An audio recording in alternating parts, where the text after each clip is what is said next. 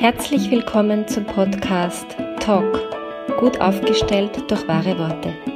Mein Name ist Claudia Schwabeckel und ich liebe es, Klartext zu sprechen und Dinge sichtbar zu machen. Schön, dass du dabei bist.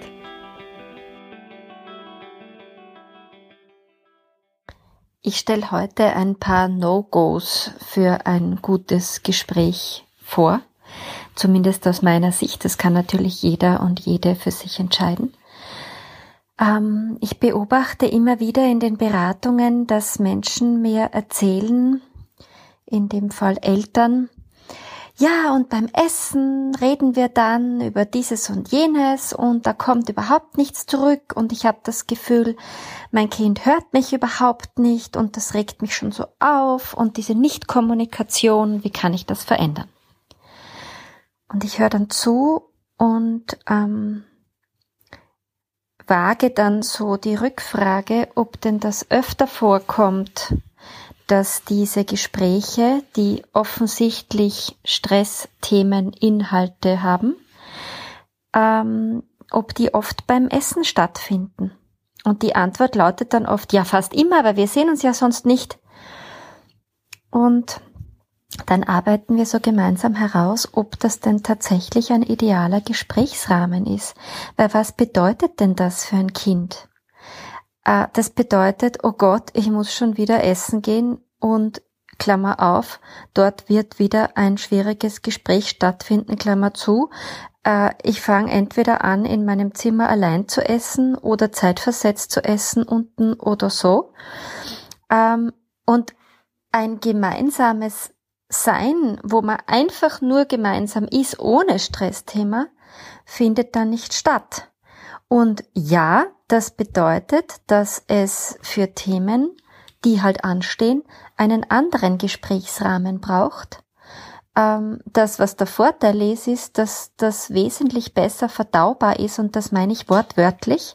Also ich habe schon mehrere Menschen begleitet, die ähm, mit mir dann Darmreisen oder ähm, Magenreisen gemacht haben und wo wir äh, letztendlich beim ähm, Esstisch der Kindheit gelandet sind, weil da Themen und eine, eine Art von Gespräch stattgefunden haben, die tatsächlich kaum verdaubar waren.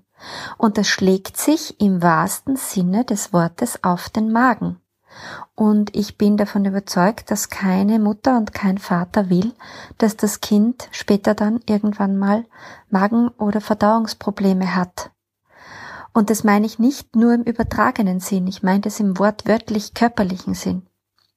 Also das ist eine, einfach so ein Gedankenexperiment und so eine Einladung zu beobachten, findet das ähm, bei dir zu Hause statt?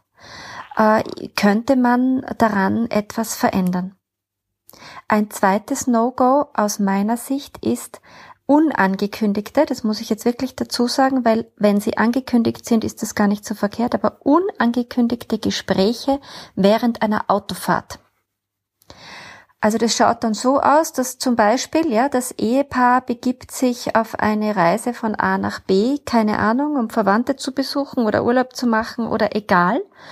Äh, die Reise dauert keine Ahnung, ich, sage jetzt mal 20 Minuten plus. Ähm, und die eine Person fangt einfach an, ohne Vorwarnung, ohne überhaupt das Setting abzustecken, über irgendein Stressthema zu sprechen. Und der Fahrende wird, also das ist sozusagen noch schlimmer, wenn der, der selbst fährt und das Lenkrad in der Hand hält, davon nichts weiß, weil das ist schlichtweg und ergreifend sogar gefährlich ähm, wird überrumpelt und wird überfahren mit diesem Thema. Und da ist es total wichtig, egal in welcher Position man ist, dieses wichtige Wort mit den vier Buchstaben wieder hervorzukramen und zu sagen, äh, nein, das passt jetzt hier während dieser Autofahrt für mich nicht. Wir können über dieses Thema reden, äh, ich sehe, es ist dir wichtig, aber nicht einfach so überfallsartig während einer Autofahrt. Und ein drittes Beispiel möchte ich gern anführen, ähm, weil ich das einfach auch schon hunderte Male in meiner Beratung gehört habe, vor allem bei den Paarberatungen. Ein Paar hat sich endlich nach vielleicht langer Zeit wieder mal einen Paarabend freigeschaufelt. Freigeschaufelt von der Arbeit oder von den Kindern oder von beiden.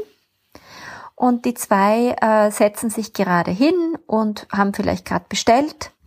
Und kaum hat man überhaupt realisiert, dass man mal wieder zu zweit unterwegs ist und hat die Situation in einen, in eine echte Wahrnehmung gebracht, fangt der eine an, aus dem Nichts wieder, ohne Vorwarnung, irgendein Stressthema auf den Tisch zu legen, weil endlich haben wir mal Zeit zu reden. Nein.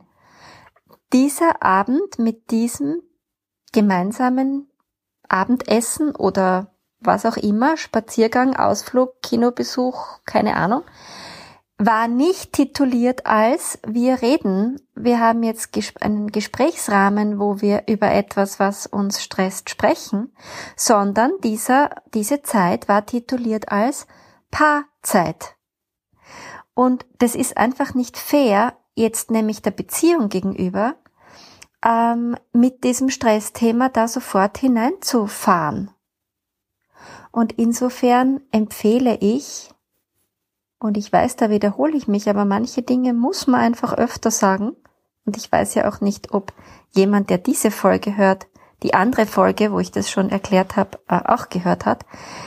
Dieses Ankündigen von Gesprächen, dieses gute Abstecken von einem äh, zeitlichen und örtlichen Gesprächsrahmen für Themen, die eben aller Voraussicht nach Stressthemen sind, ist ein wirklich, wirklich hilfreiches Tool, wenn es darum geht, eine gelungene Kommunikation langfristig aufzubauen. Probier es aus. Find deine Wahrheitsstimme wieder, wenn du willst. Und nicht vergessen, lösen, lachen, leichter werden. Bis bald, deine Ausdrucksexpertin Claudia Schwabeckel.